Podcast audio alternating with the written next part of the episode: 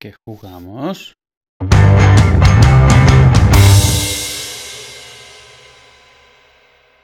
Los rumores, empiezan a juntarse varios rumores, se están agregando como, como si se fuera a crear un planeta del, del MacBook nuevo. O sea, ya habían pasado el rumor, entonces ahora todo rumor que sale, ven de qué manera cuadra con el MacBook nuevo. Sale el rumor de que van a hacer el MacBook nuevo este pequeñito. O sea, aparte del chip, ¿qué más ha salido? Porque según yo he visto pasar dos o tres, pero no sé ya si son rumores o son chistes o qué son. El rumor original, hace una semana o así, hace menos de una semana, a Mark Gurman, editor jefe o creador o lo que sea de 9 to 5 Mac, con El, el webmaster. el webmaster, sí. Es un chavalín de 20 años, 21 años, algo así. Bueno, el caso. Ya bastantes exclusivas o super, o bien clavadas o casi bien clavadas. Lo que pasa que no los casis, entre comillas, no lo sabe aceptar muy bien. Pero bueno, el caso es la última que ha puesto, es una bastante grande y en principio tiene buenas fuentes que le han indicado dos cosas. Una es, eh, la más nueva es la filtración de cómo sería la aplicación del que desde el iPhone controle el Apple Watch. Todas las opciones de configuración, etcétera, está bastante bien Bastante interesante. Eh, dice mucho de las limitaciones propias que tendrá el Apple Watch y tal. Al principio se va a tener que controlar todo desde el iPhone y en principio para siguientes modelos o siguientes versiones del software o casi firmware, mejor dicho, porque en estos tamaños se irá, digamos, independizando el reloj del teléfono. Sí, de, de alguna manera el- lo que han hecho con WatchKit se parece mucho a CarKit. Es casi como un display remoto customizado, pero, no, mucho más. pero no es independiente, quiero decir. O sea, O sea, es independiente y Ca- CarKit, CarPlay en general, o es un... CarPlay es un AirPlay, básicamente. CarPlay es un monitor externo. O sea, Sí, muy, más similar, muy similar a eso. Y el, el Apple Watch puede funcionar independientemente para el, algunas cosas. Para No sé qué porcentaje cosas, darte. 20% de las cosas, el ¿sabes? y ninguna cosa de terceros, en teoría, ¿no? Por el momento. No, no. Entonces, como es- eso, el, pero por lo que estamos hablando es por el principal rumor que ha sacado esta semana, o la principal exclusiva, y es que alguien le ha dado especificaciones bastante concretas de cómo sería el próximo MacBook Air. El principal de todo sería que sería de 12 pulgadas. Hasta ahora mismo hay una versión de 11 pulgadas, una versión de 13, casi todas las marcas de ordenadores portátiles tienen 13 pulgadas y esas similares, pero esta sería una de 12. Entonces yo no sé si sería 11 para quitarla de 13, 11 para 12 para quitarla de 11, 12 como única o 12 para poner una de 12 y una de 14, no lo sé. El principales novedades, uno, que sería más o menos del tamaño del de 11, reduciendo los marcos alrededor de la pantalla. Otra que serían las teclas. eh, eso no me, no me ha quedado muy claro. Eh, esto es más o menos un poco, poco importante. Imagino que la resolución seguirá siendo no retina. Vamos a dejarlo ahí. mm, Resoluciones actuales. Y la principal novedad es que, según las indicaciones que le han dado a Mark, es que se, solo tendría dos puertos.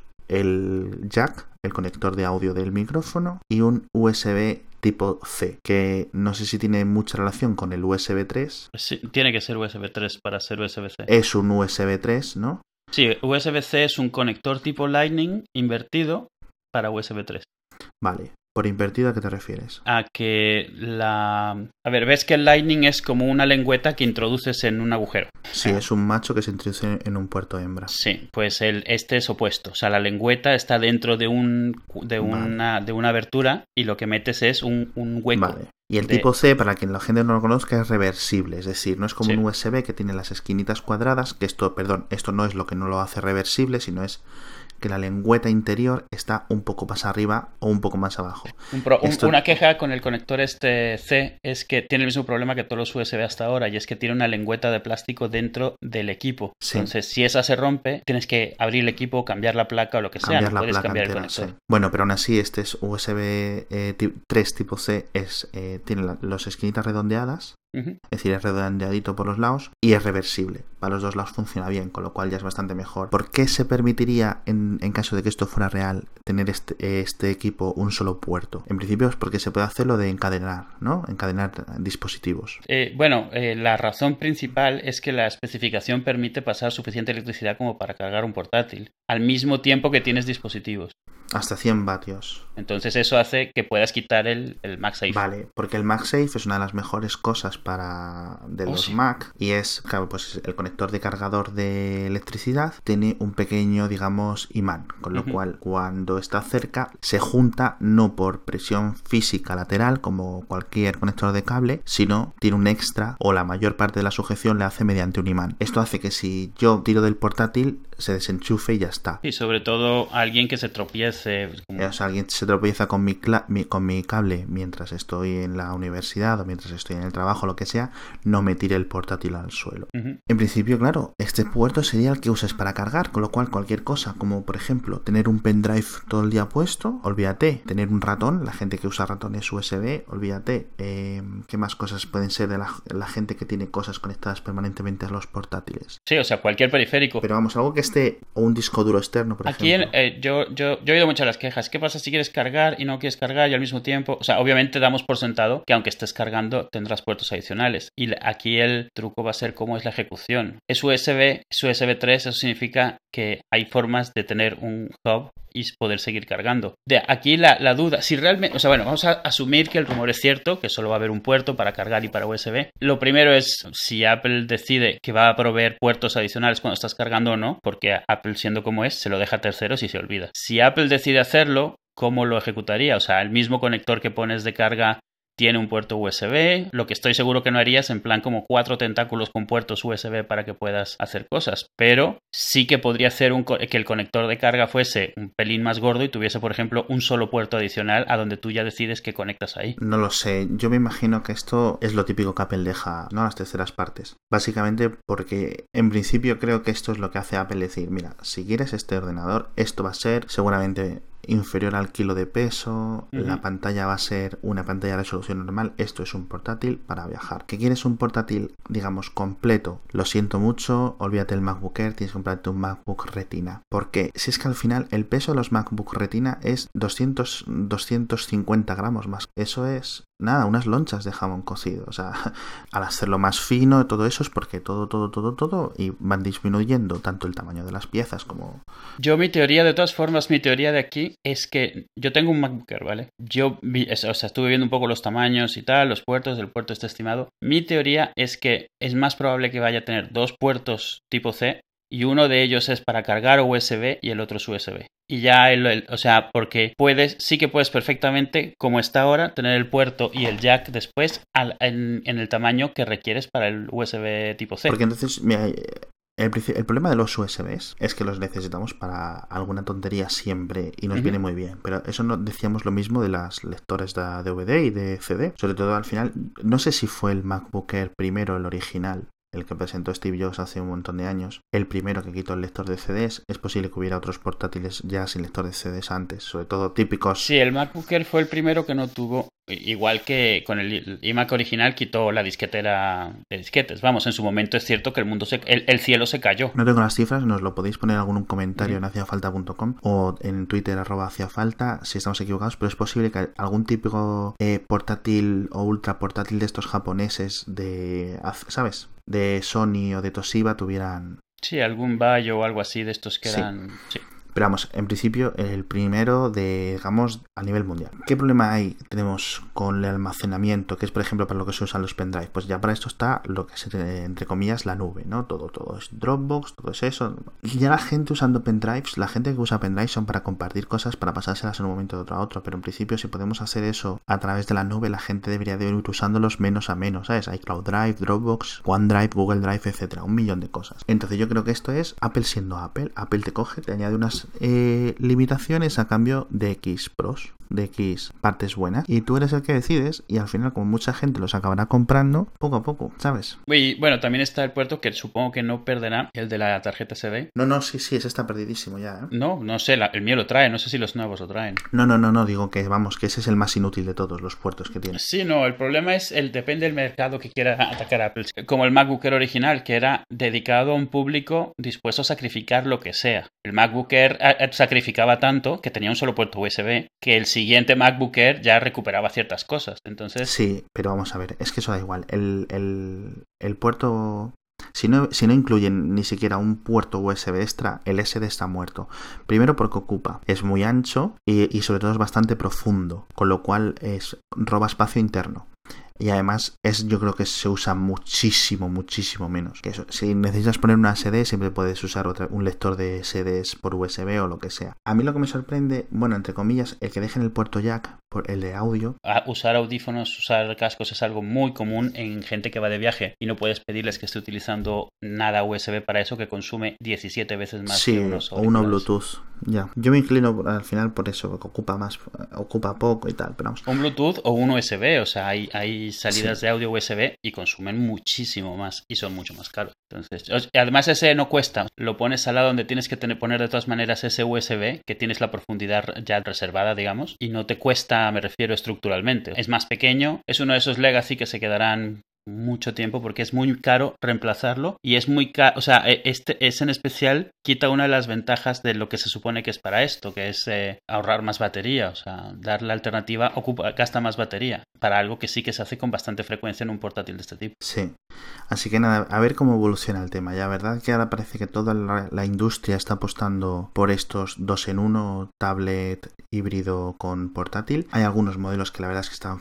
funcionando bastante bien, tanto en el mercado como luego lo que es el propio dispositivo, todos, todos, todos que tienen Windows 8, 8.1, etcétera. Así que veremos a ver. ¿Tú ves que estén apostando seriamente? No me refiero a lo que presentan en no, el no, no, no, yo te me refiero a, números de ventas. O sea, Asus, por ejemplo, la te diría yo que la mayoría de sus ventas van hacia los dos en uno no solo Asus, sino otras marcas eh, como Lenovo también están apostando muy fuerte. No tengo porcentajes de ventas. Te digo porque, por ejemplo, Dell, que es quien más portátiles probablemente vende en PC, uno de los que más, no tiene nada así sustancial en ese. No sé si decirte que Dell no tiene. O sea, tiene, pero me refiero que no tiene entre los portátiles que realmente vende acarretadas. Entonces... Ya, bueno, otra no lo sé, pero yo sé que hay varias marcas que sí están vendiendo más. De hecho, la, estas, eh, ¿cómo se dicen? Estos, los análisis de industria es lo que indican, que está bastante subiendo puede ser una un tirón extraño, un tirón sin sin que no va a durar. Un tirón que no va a durar como los netbooks o, similar. Sí, porque ya tuvimos algo parecido hace que unos seis años puede ser, que, que salieron muchos portátiles convertibles de estos que al final Dejaron, o sea... Sí, pero el software no estaba preparado. Están muy bien, la verdad es que están muy bien. Sobre todo si la gente quiere algún nombre, yo puedo recomendar los Lenovo Yoga, el Yoga 3, el 2, depende del, del, precio que busquéis, están bastante bien. Y si no, siempre están las Surface, que con el teclado bueno, el, el, profesional, el caro, te pueden hacer el apaño. Entonces, veremos a ver Apple cómo se adapta a este mundo, entre comillas. Apple se adapta, todo entre comillas. ¿Qué más cosas quieres comentar hoy? Eh, bueno, de esto mismo, el rumor que ha salido, bueno, eso es un rumor o es un anuncio de los chips que está diseñando Apple, que se está diciendo que, que puede que sean dedicados también a este portátil que se quiere o por lo menos a una línea nueva que Apple saque que tenga procesadores ARM. No sé, o sea, obviamente, de nuevo, esto es porque se está empezando a especular como que la gente huele que Apple está con ganas de hacer otro de esos cambios que hace de arquitectura de repente un día que se le va la pelota y decide cambiarlo todo. Y ya lleva mucho tiempo el rumor de lo de la ARM. Apple es un miembro fundador de ARM, siempre se ha rumoreado que tarde o temprano iría allí. Y la gran piedra en ese camino, aparte del performance, es la compatibilidad con Intel. Siempre ha sido, desde que estamos en Intel,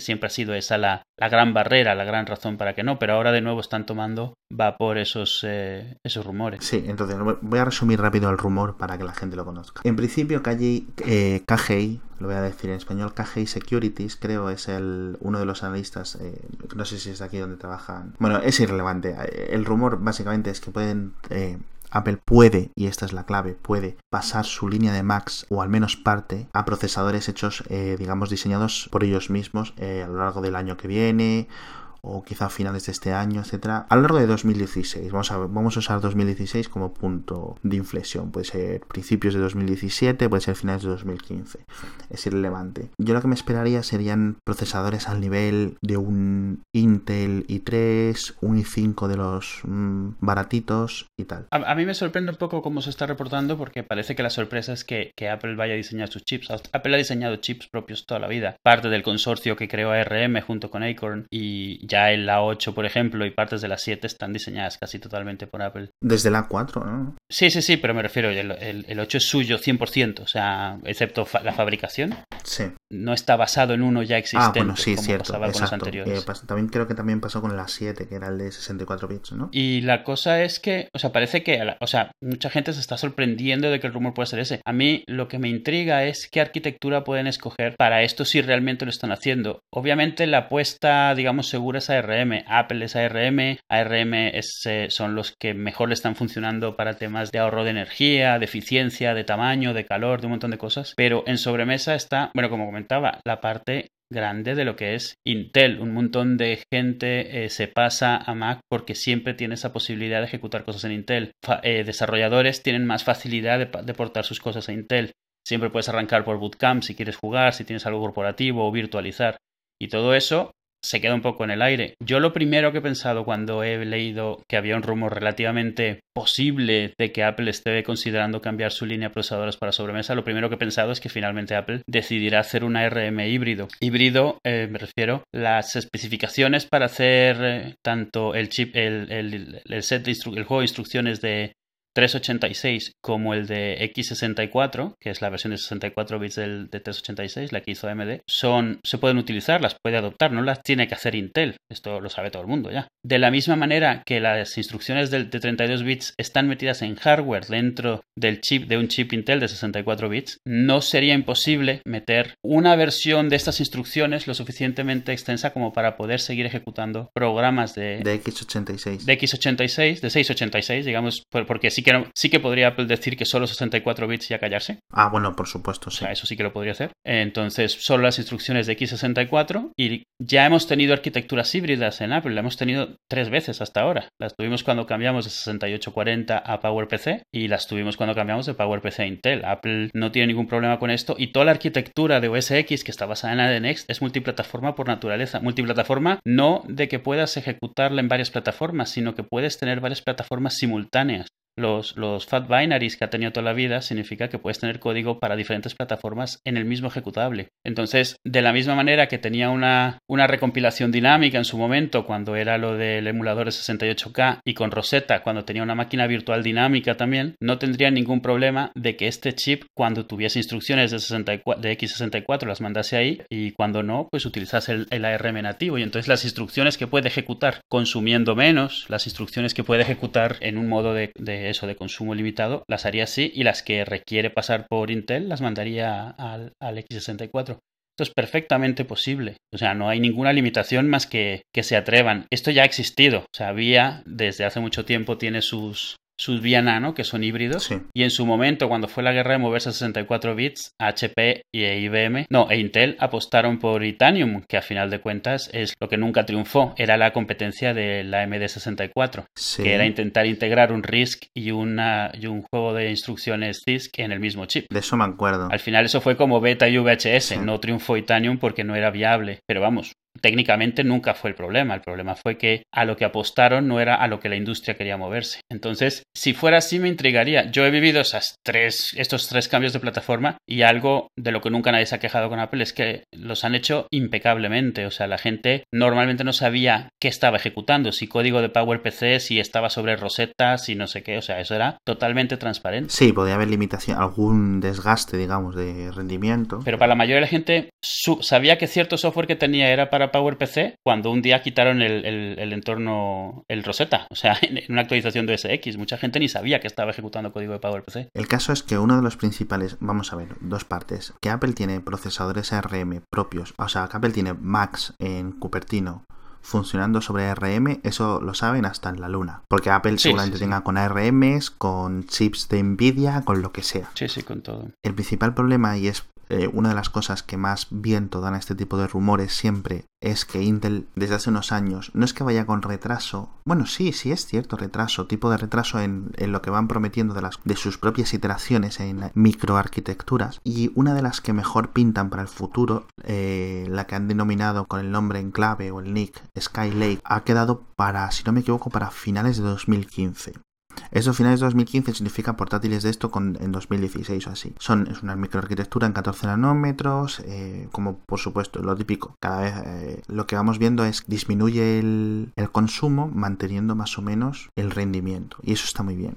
El problema es que va muy lento. Para el ritmo al que va la competencia. Incluso MediaTek o Qualcomm o la propia Nvidia están llevando ritmos superiores y al menos están teniendo una variación mayor. Intel lleva prometiendo el oro y el moro con su línea Atom, que es la línea que utiliza para poco rendimiento pero con muy muy bajo consumo. Sí, es como su respuesta a los ARM. Exacto, pero las cosas no llegan. Lo hay en, en un montón de lo hay en algunos, iba a decir un montón, no, en un montón de teléfonos móviles, eh, perdón, en algunos teléfonos móviles, en algunas tablets sobre todo. Lo hay en muchos NAS. Sí, eh, pero estos son Atoms, un- unos modelos de Atom concretos. eh. entonces, pero claro, esto no despega. No despega pues porque Qualcomm es muy fuerte, MediaTek es muy fuerte, son más baratos al fin y al cabo. Entonces, al final, el- la relación coste barra vatio consum- de consumo barra rendimiento sigue estando a la contra para Intel. Veremos cómo en portátiles evoluciona, que es donde importa el- la relación también entre vatio de consumo y rendimiento, porque en sobremesa da igual. Mientras importa más en sobremesa un poco más quizás no consumo, sino la disipación o el calor que se genera fuera. A mí me interesa mucho el modelo híbrido porque ya han un poco probado con el tema de utilizar dos tarjetas de vídeo, la integrada y la dedicada, y yo creo que van a seguir por ahí viendo de qué manera pueden solo consumir más cuando es estrictamente necesario, pero tener hardware dedicado de ahorro para cuando no. Que el problema es que si tienes hardware poderoso, consume mucho aunque lo utilices poco, o sea, aunque no tengas en ese momento necesidad de utilizarlo. Los portátiles que tienen estas dos tarjetas de vídeo es precisamente porque una es potente, aunque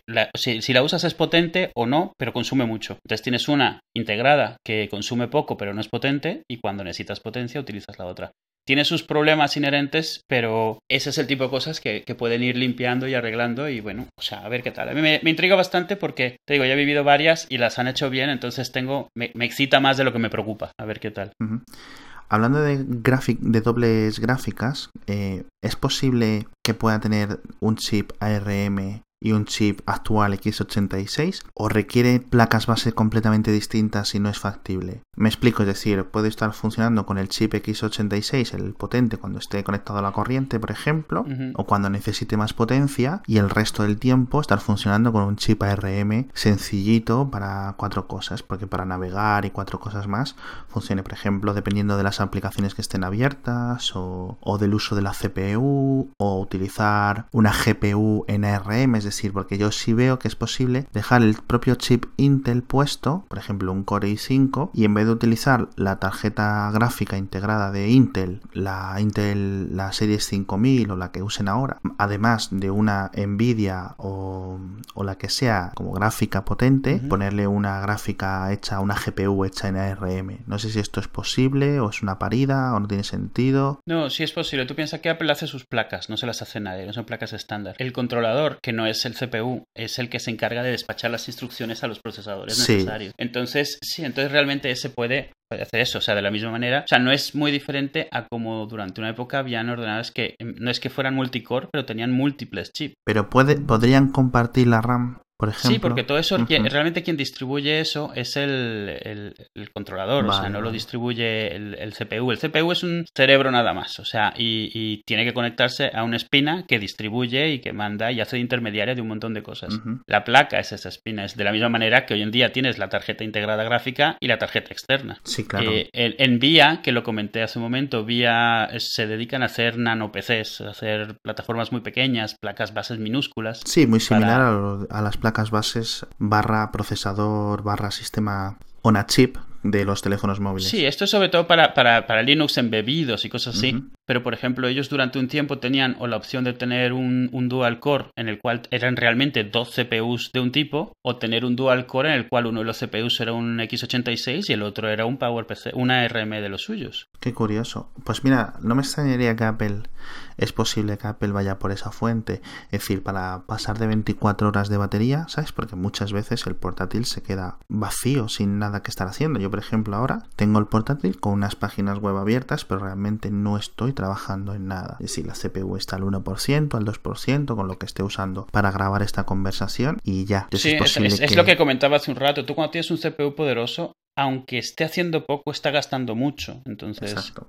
Si tienes la posibilidad de hacer, digamos, offloading de ciertas cosas a alguien que requiere menos, aunque sea menos potente, Mm. me parece a mí que, como ya no pueden realmente exprimir mucho más de lo que tienen, me parece una- un camino por el que se pueden ir, especialmente en un dispositivo en el cual todo vale, como es un MacBook Air, que es donde se les permite experimentar. Sí. Entonces, Otra opción sería muy similar a la que utilizan en los, en los actuales iPhone.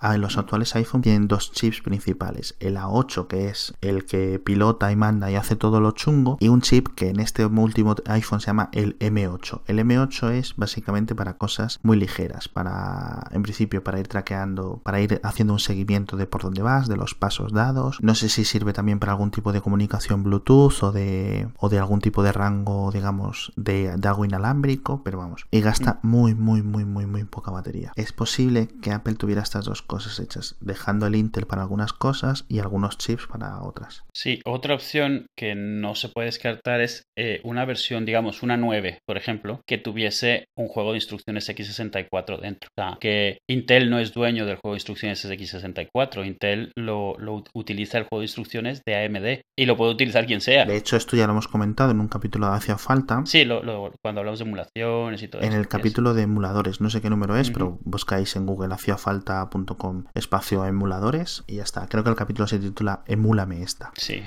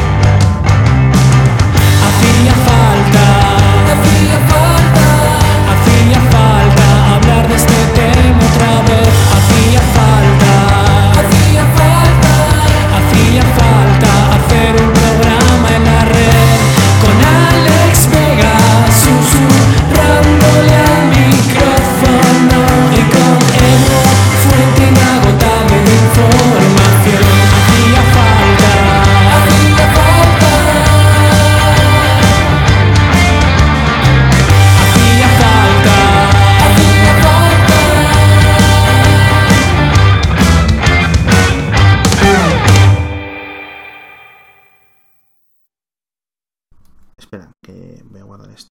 Tienes que ver Jane the Virgin. Jane the Virgin, ¿es una serie? ¿Y de qué va? Es que Una chica que se llama Jane y es virgen. es brutal. Yo la conocí porque alguien empezó a poner que, que si había series que tuvieran un 100% en Rotten Tomatoes o un 10 de 10 en. IMDb y empezaron a poner un montón. Eh, sobre todo en, Rotten- en Rotten Tomatoes que tiene una, un sistema de, digamos, de notas. O sea, que es más factible conseguir un 100%. Porque si tienes una buena read crítica, ¿sabes? Y Jane the Virgin era una de ellas. Ay, pues ni siquiera he oído hablar de ella. una chica que sin tener sexo se queda embarazada. Hmm. Y es así súper telenovelesca y está basada en una familia de tres mujeres, la Jane, su mamá y la abuela. El novio actual de Jane, el jefe de Jane, la hermana del jefe de Jane. Es un poco una telenovela riéndose de telenovelas. Pero, eh, o sea...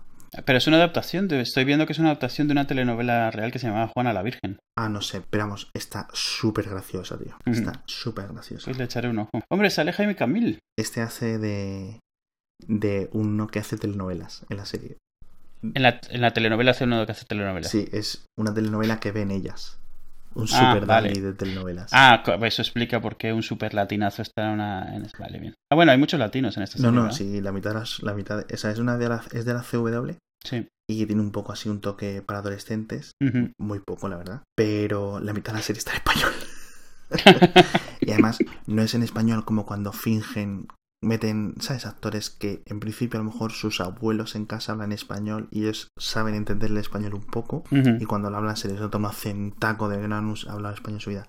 No, que cuando hablan español lo hablan bien. Ahí veo que no tiene un montonal de episodios, está bien. Está poquito. O sea, me refiero para pillarla ahora está bien, porque. Otra de las series que tenía un 100% en Rotten Tomatoes era VIP. VIP, la, La- sí, la de. Julia Louis Dreyfus. Sí.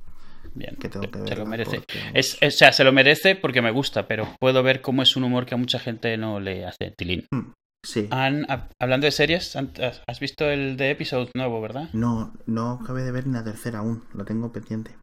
Esta es buenísima. Perdón, el, el 100% de VIP solo lo tiene en la tercera temporada. Es posible, sí. Es cuando En otras no. es cuando finalmente poco, ¿no? se ahí se dice la palabra, Hostia, spoiler. Otra que la ponen súper bien y que es en plan que nadie la, va- que nadie la ve es... Ay, ¿cuál era? La de Aníbal, creo. Dicen que es... Ah, está escuchando cosas muy buenas de... Dicen que es súper buena, tío. La serie, ¿eh? No la de... Sí, claro, claro. La peli, claro. Mira, un 100% Pues mira. en Rotten Tomatoes, que es de donde la veía yo. Otra cosa que me gustaría recomendarte... ay, ¿te acu- tú- ¿A ti te gustaba la de Todo el mundo odia a Chris? Eh, sí. Vale, pues hay una nueva que se llama Black Is, como negrecillo, ¿sabes? Black Is. Tal cual, todo seguido. Black y SH. Oh, ah, Blackish con, Con SH al final. sí. Vale, vale, vale. Sí, como negrillo. Y... mm, Negroso. Y esa tiene, tiene un rollo así de familia negra en la que esta vez es el padre de la familia el que pone una voz en off comentando la situación en vez de ser el hijo y cosas así, ¿vale? Vale. Y está bastante bien, sale Lawrence Fishburne, así que bueno. Una cosa que se me olvidó comentarte, que te- es que estoy cerrando las pestañas ahora mientras te las comento, es el de Latino Review, el hijo de puta de Latino Review ha puesto como rumor muy fuerte Spider-Man en, en la fase 3. Ah, sí, de que podría aparecer en Avengers eh, Infinity War ahí en 2055, no sé. Ah, espérate, porque hasta aquí no lo había leído. Dice, dice, eh, a partir de ahora spoilers. Dice, no, en serio. Dice, os voy a contar, dice lo que seguramente pasa al final de dos películas de la fase 3. Dice, no estoy de coña. Dice, Age of Ultron introduce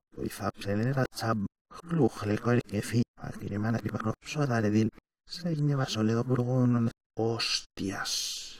Capitán América Civil War expone que... Claro, claro, Podría ser, ya ves que en los trailers se ve dándose leches. Sí, pero porque y en el trailer nuevo, que por cierto no me ha gustado nada, No, la verdad yo lo vi y fue como. ya me quedé, me gustó mucho más el otro, mucho, mucho, ¿Sí? mucho más. sí, Este, este parece, o sea, parece como, como si no estuviera terminado. La música no cuadra, las, las escenas están mal editadas. Un poco extraño, ¿eh? No, está así hecho, sí, sí. Pero una, una de las cosas que ve la gente es que el Hulk, cuando está peleando con el Hulkbuster, tiene los ojos rojos. Dicen que eso es porque está bajo Scarlet Witch, que lo está moviendo Scarlet Witch.